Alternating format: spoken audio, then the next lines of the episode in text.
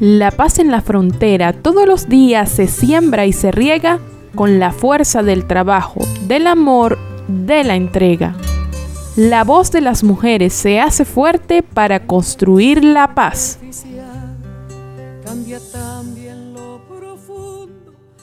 Saludos por acá, Rosalena Acevedo de la Asociación Civil Uniandes.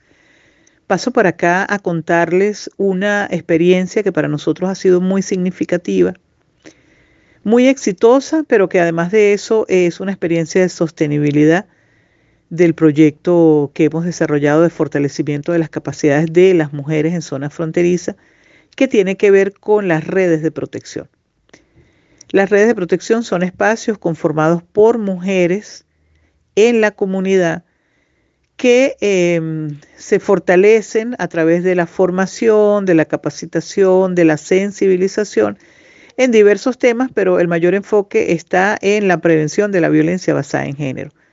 Se convierten entonces en espacios donde las mujeres se acompañan, se ayudan, se comparten, se cuidan Em, hemos tenido experiencias de verdad muy exitosas a nivel de que estas redes se han convertido en nuestro punto focal en las comunidades, incluso en las comunidades donde ya no estamos con un proyecto. Las redes de mujeres eh, hacen convocatorias, siguen desarrollando actividades, apoyan proyectos desarrollados por otras organizaciones y como decía hace un rato, se acompañan y se cuidan entre ellas, suman más mujeres Ahora con estos desplazamientos internos van llegando más mujeres a las comunidades fronterizas y ellas las sensibilizan y las suman a esta experiencia que, como decía, eh, es muy valorada por nosotros, pero también valorada por las mujeres. Cambia todo en este mundo. Las redes de mujeres edifican la paz.